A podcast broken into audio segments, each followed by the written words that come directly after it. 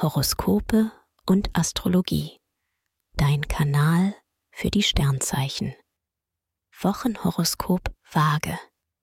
Lust und Liebe.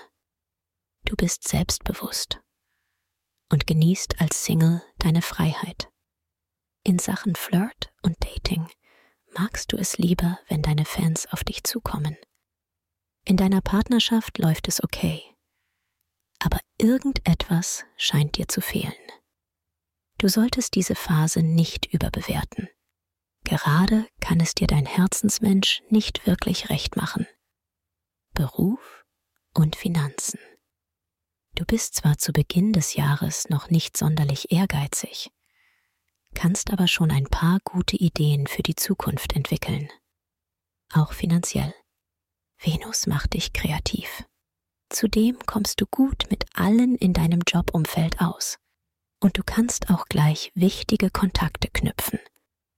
Gesundheit und Fitness. Das ist eine besonders günstige Woche für seelische Belange, Spiritualität und Meditation. Es fällt dir leichter, dich innerlich fallen zu lassen und tief zu entspannen. Nachts schläfst du besser.